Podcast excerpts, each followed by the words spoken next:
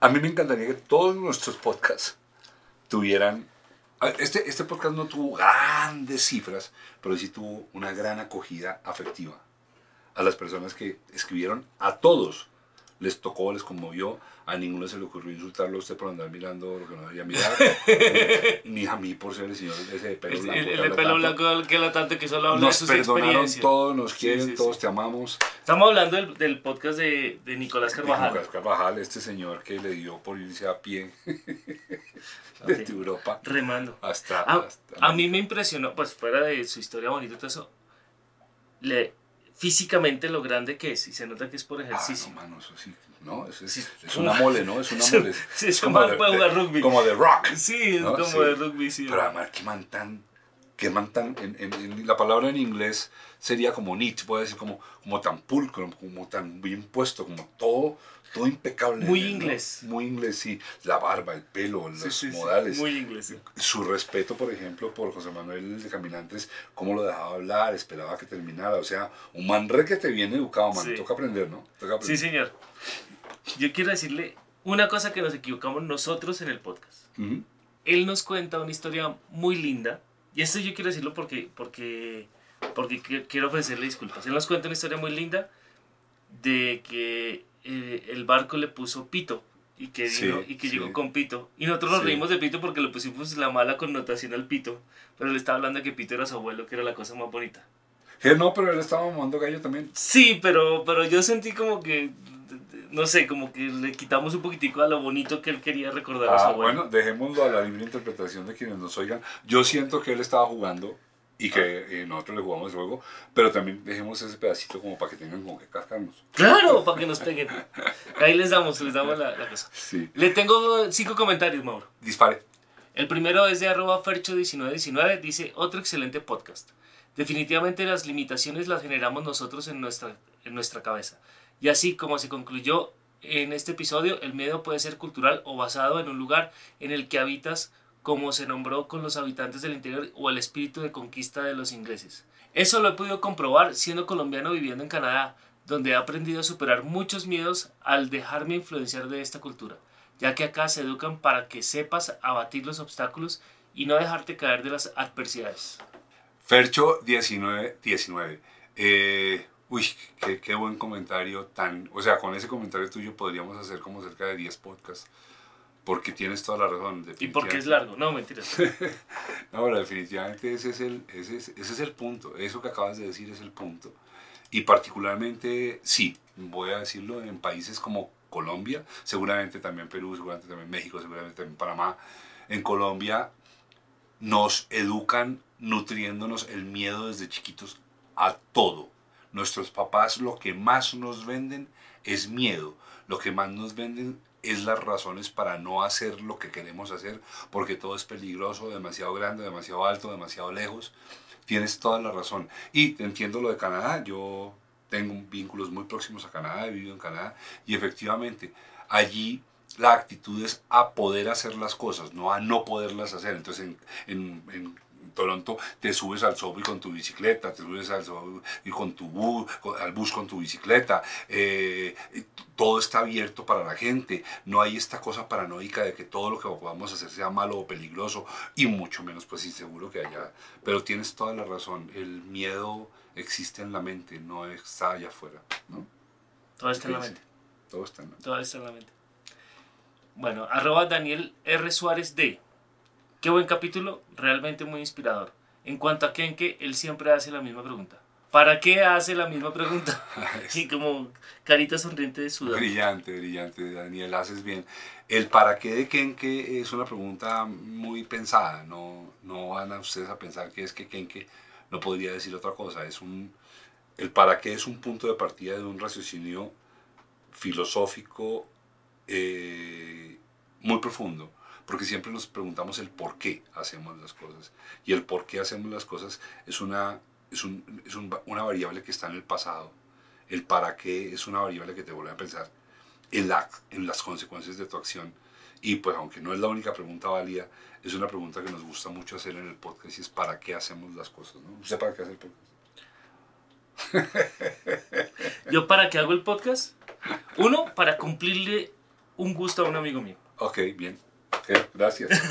Lo logra. Entonces ya. Bien. Bien. Y después ah, crecen otros para qué, pero después hablamos. Arroba Jackie 2024, tres Tres puntos suspensivos. En esta historia cerré mis ojos y escuché detenidamente y me encantó. Más historias como estas.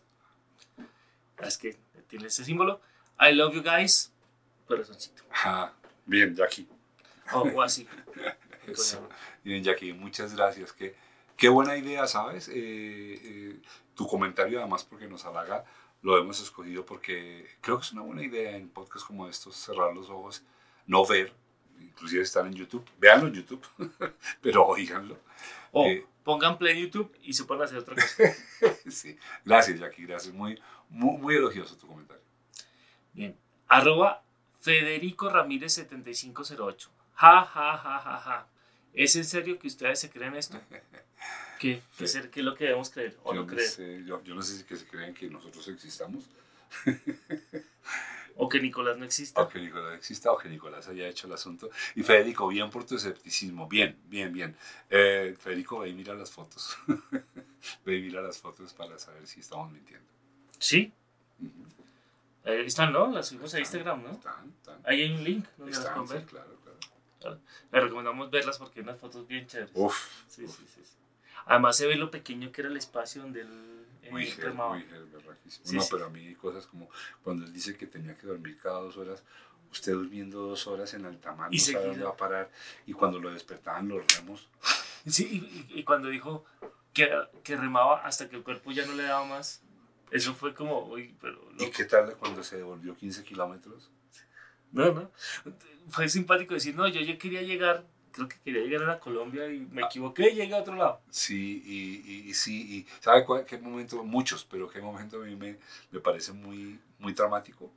Cuando el, este español le dice, bueno, ya eh, es hora de que te vayas, ya. Sí, sí, ya". vete de aquí, no te quiero Y el man lo saca y él ve a la gente ahí por horas haciendo así.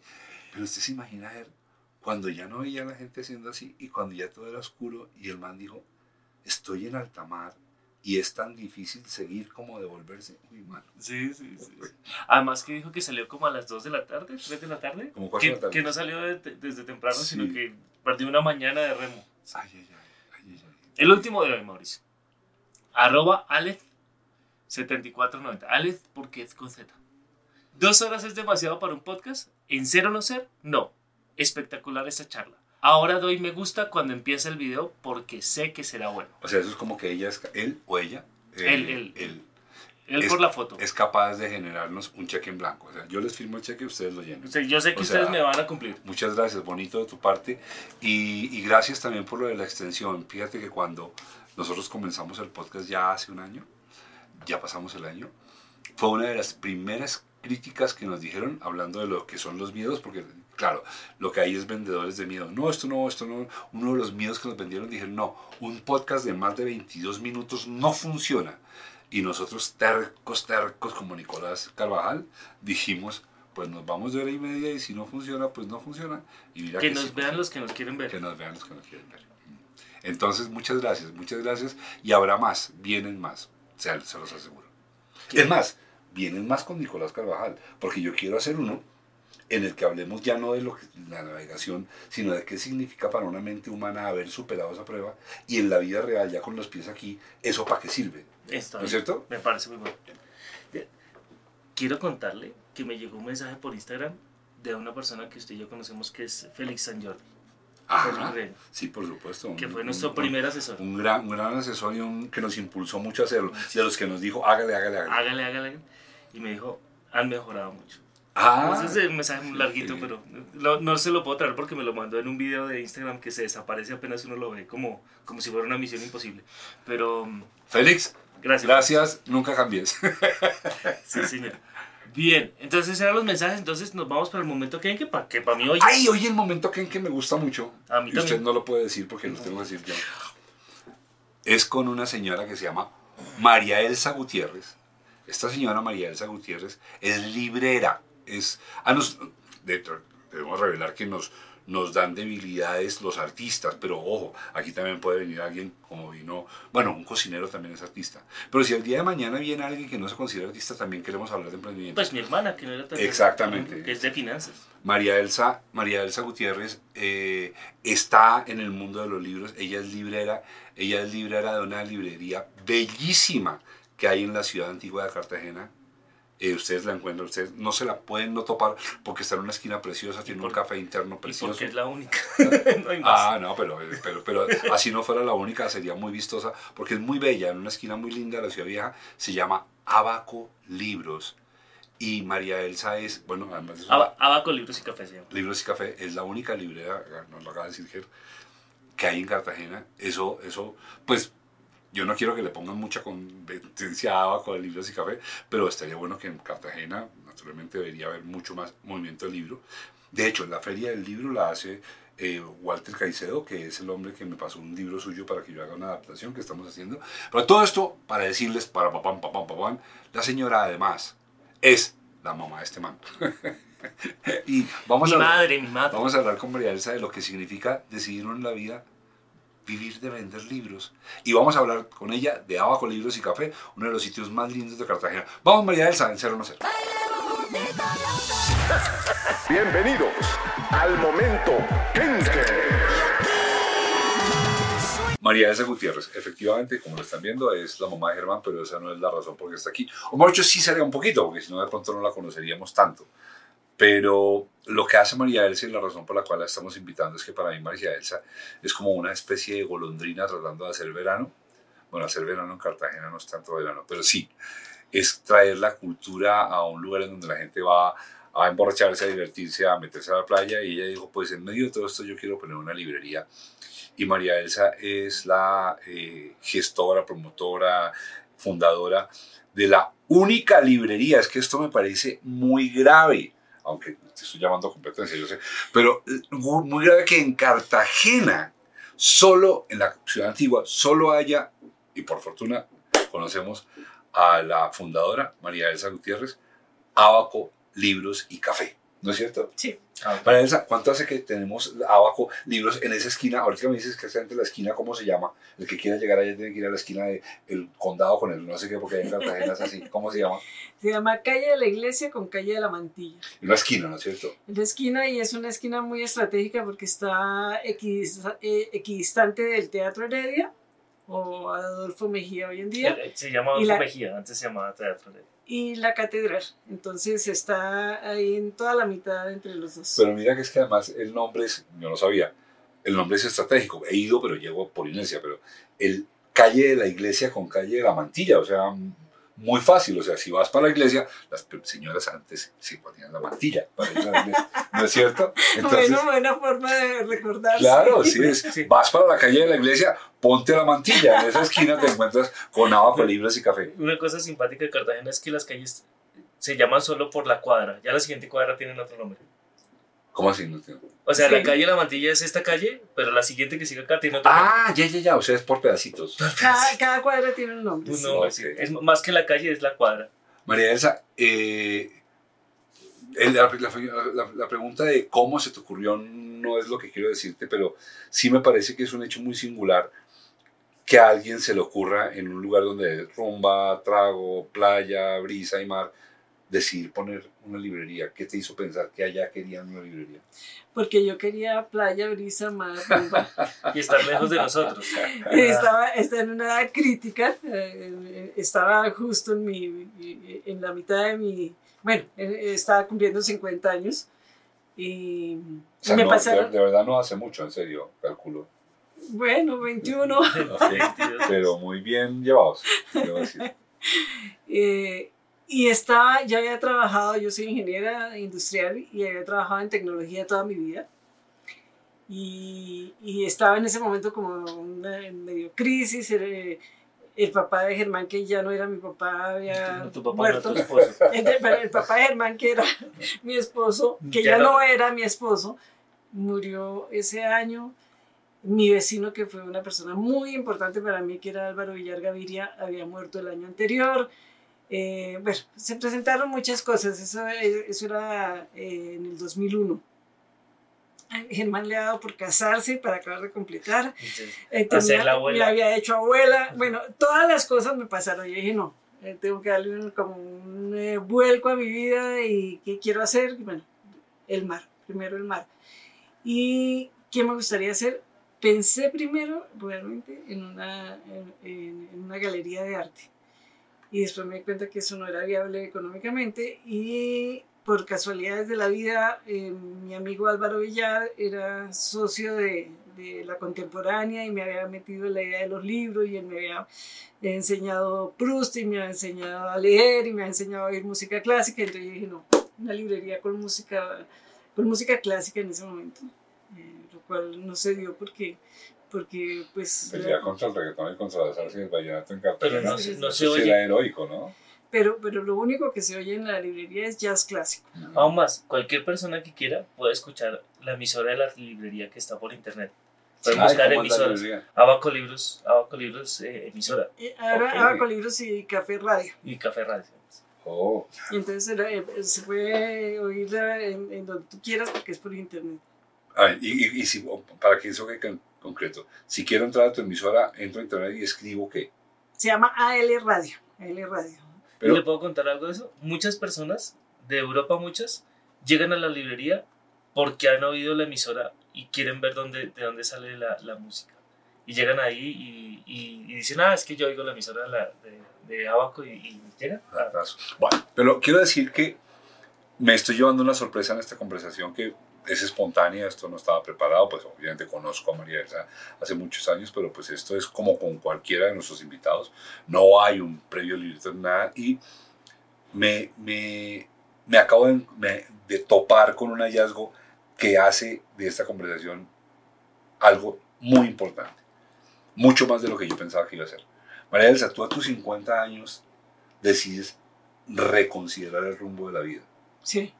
Es que eso me parece muy valioso resaltar, porque pues en esta mesa ya todos hemos superado esos años, pero yo creo que y eres la de las pocas personas que yo conozco que han hecho eso, porque lo que, lo que quiere decir lo que tú hiciste, para mi observación es que, que uno no está muerto hasta que está muerto.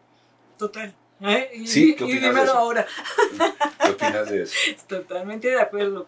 No, yo creo que, que uno tiene vida hasta que uno quiera vivir. Hasta que uno lo Uy, uno a los 50 años tiene la posibilidad de decir, mano, no me gusta lo que hago, voy a rediseñar el rumbo.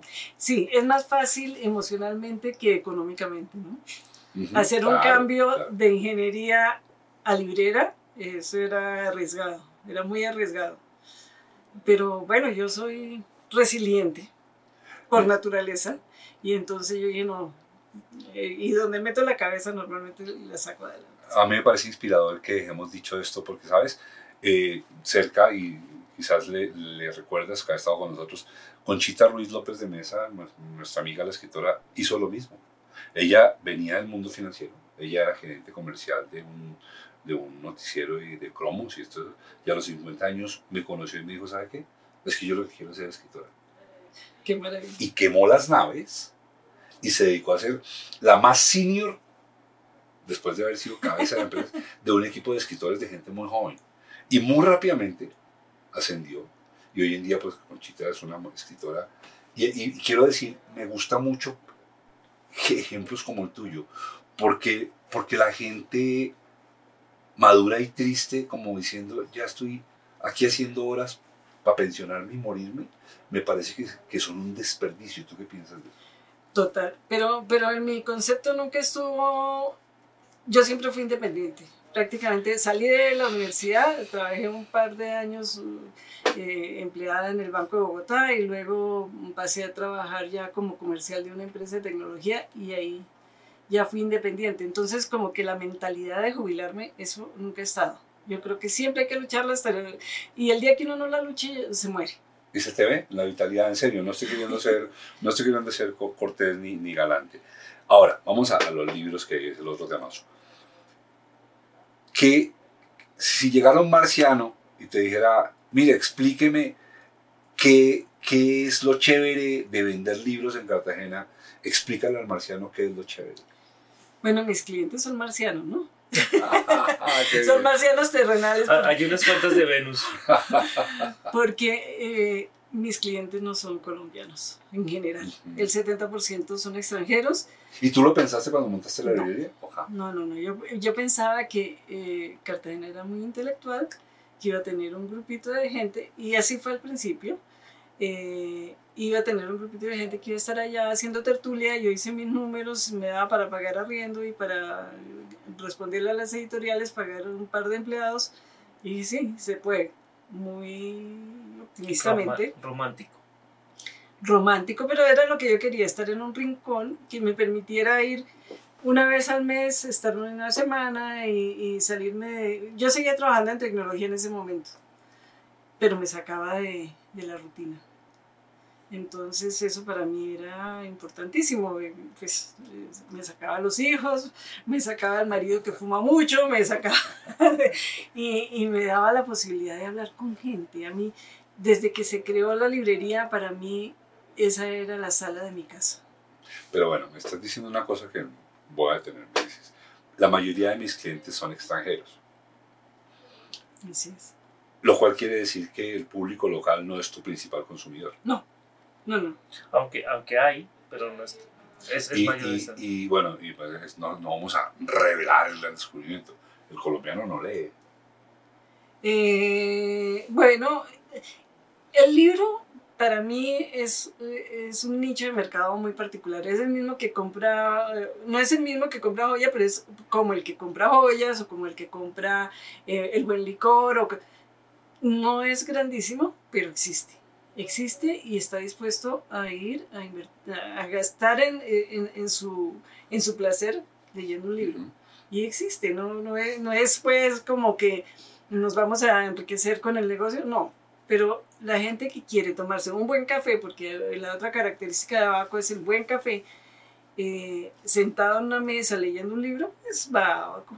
Sí, y déjame decir, porque pues hay que decirlo, o sea, es, un, es muy grato estar allí, es, es muy grato, es un, es, un, es un rinconcito, una forma de poética de decirlo, porque es mucho más grande que un rinconcito, eh, de Cartagena, muy agradable para sentarse, como dice María Elsa, a tomarse un café, inclusive también creo que la última vez me, me hicieron un refresco muy interesante, Las limonadas y- son. eso, y te sientas en una mesa amablemente a mirar los libros y no tienes obligación de comprar, o sea, no estás encima del personaje. Pues yo diciendo, "Lo voy a quiero que lo comprar". compre, por supuesto. Claro.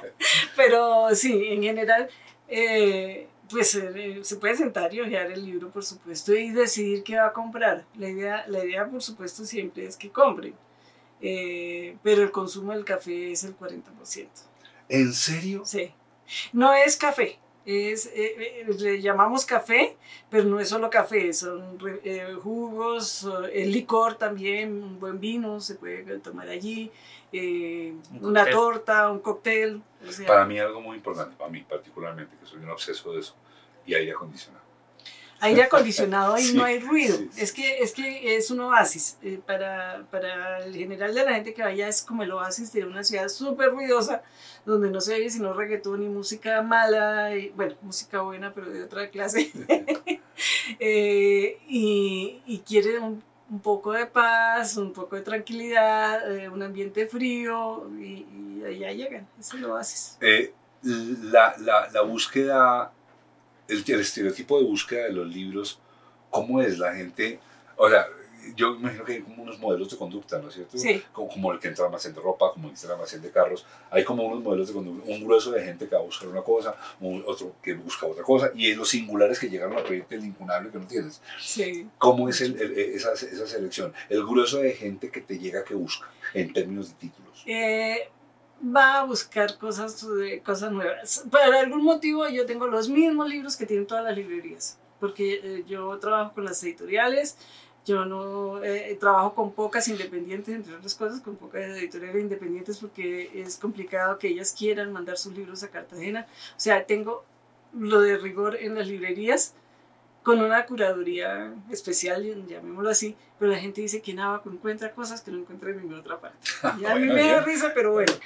Y, y Yo así creo que es. que en Cartagena de todas maneras uno está en una actitud distinta, en una posición de observación distinta. Claro, eh, estás más tranquilo, entras, miras y, y como hay la posibilidad, Ricardo Silva creo que dijo en algún momento que lo que le gustaba a Abaco es que llegaba y, y la librería era de él, miraba lo que quería, eh, escogía lo que quería y nadie lo presionaba. Así, así trabajamos. Como es la sala de mi casa, pues yo no voy a presionar a nadie para que compre.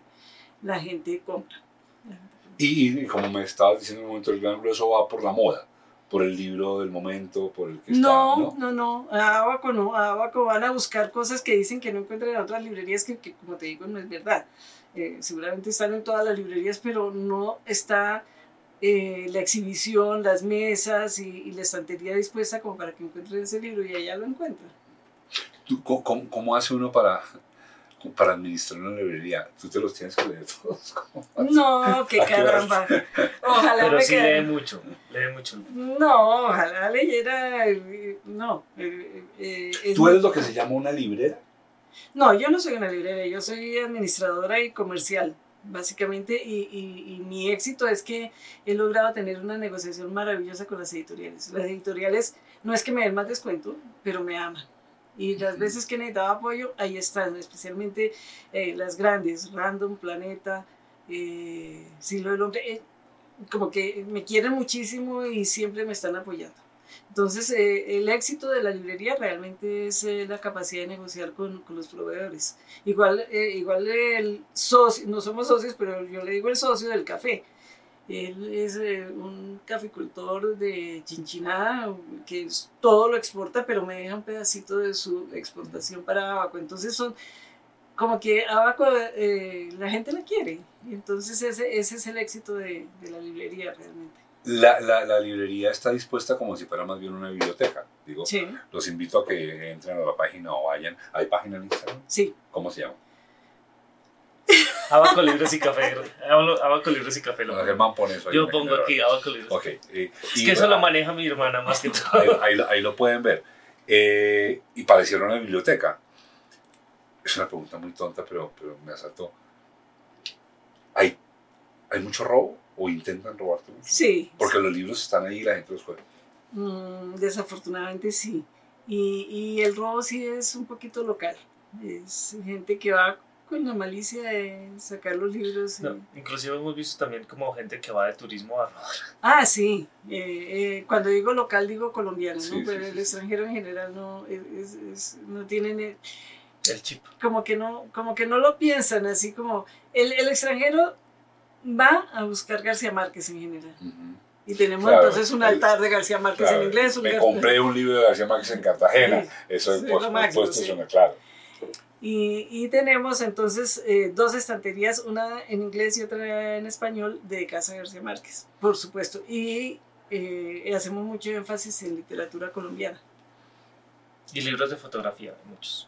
Claro, porque va mucho fotógrafo, mucha gente de imagen Sí. a sí, Cartagena. sí. Bueno, eh, cuando, cuando te llegan a ti con... Esa es una pregunta que a mí a veces la gente me hace porque la gente se imagina que yo soy culto, nada más equivocado.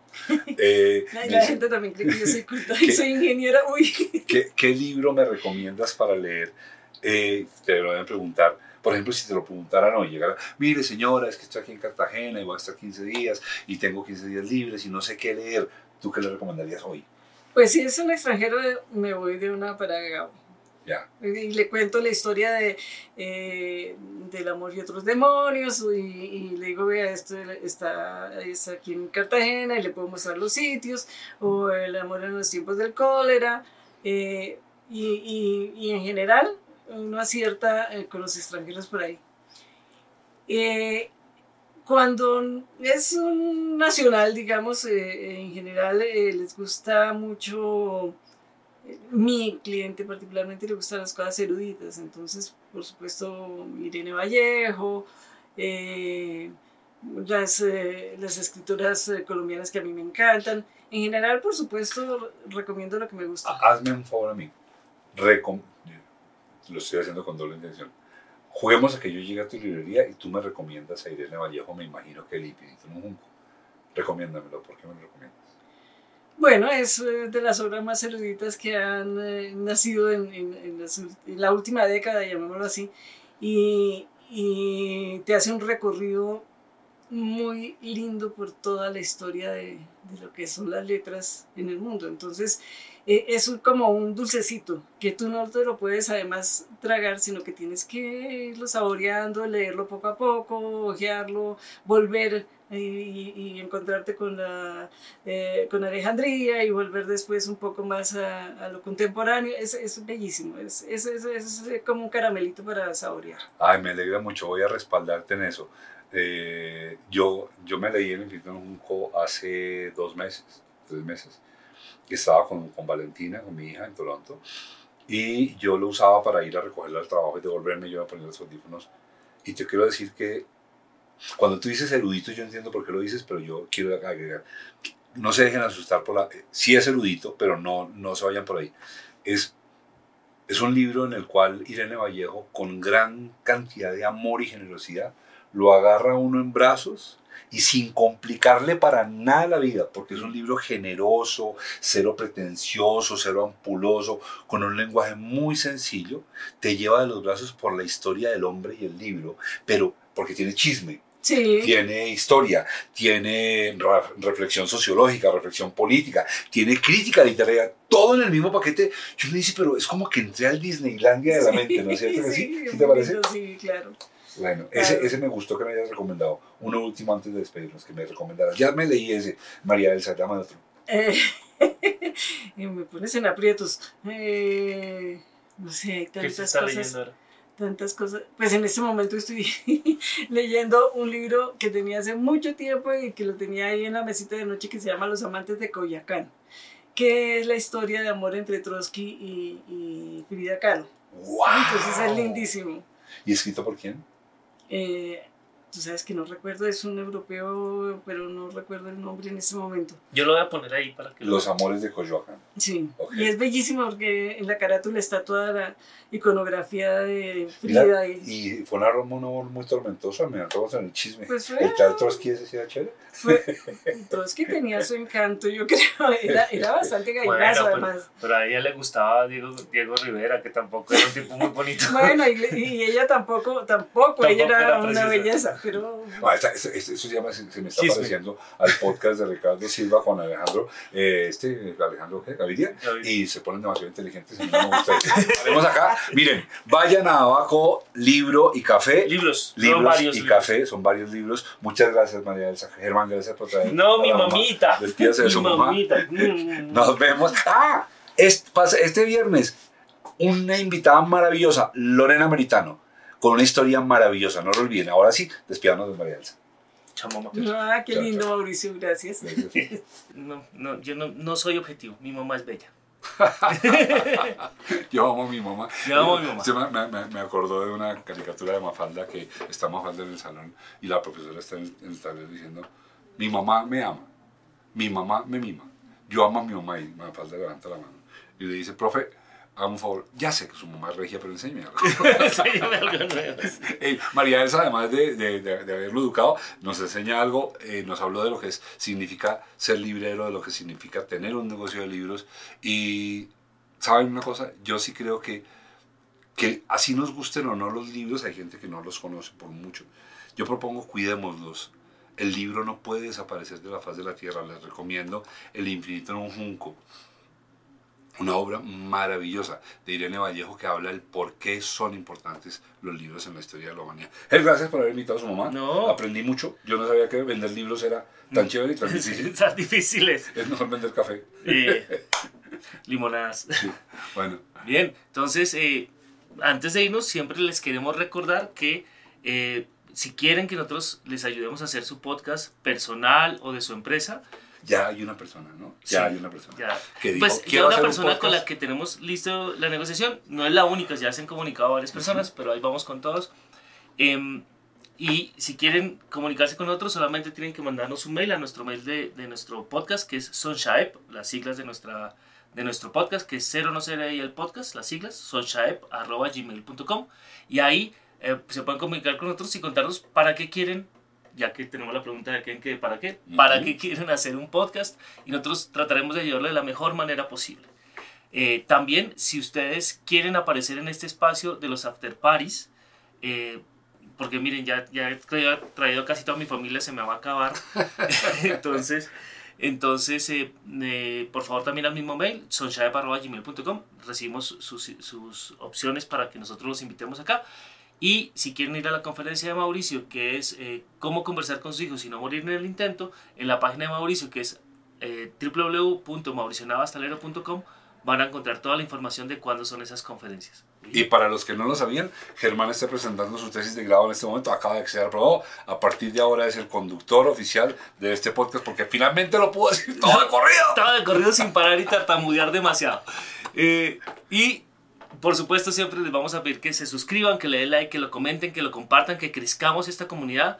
Eh, estamos prontos a parar por este año para, para, descansar un poco, pero el año entrante venimos con toda, con Rapidísimo. grandes conversaciones y queremos que ustedes sigan con nosotros como si estuviéramos todos en una sala hablando con, como grandes amigos. Los candidatos que, que tenemos para, el, para arrancar el podcast el año entrante son estupendos y esta semana, este viernes, de verdad, un personaje enriquecedor, otra línea distinta a la línea de Nicolás, pero, pero también igualmente atractiva. Y Ah, también una persona muy berraca de salir una, adelante. una historia de superación también mental muy grande, que es, ustedes la conocen, además es preciosa.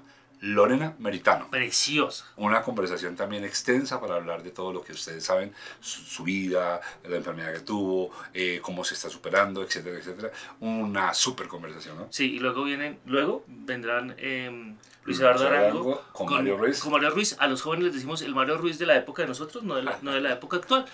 Y eh, el último podcast fue el que grabamos en vivo con, con las personas en el bar, que es el de Wally. Esos son los tres que siguen y, y vamos a ten- parar Y, por y este luego haremos una recochita final con nosotros, acordándonos de todo lo que ha sido el año, pero por lo pronto lo Y, y esperamos para este las fans viernes. de Fernando, voy a invitar a Fernando para que esté en el último. Ah, sí. Eso va bien. Y este viernes, Lorena Meritano, nos vemos en 0 no Chao, chao. Sí, suscríbase, denle like, compartan y comenten. Chao.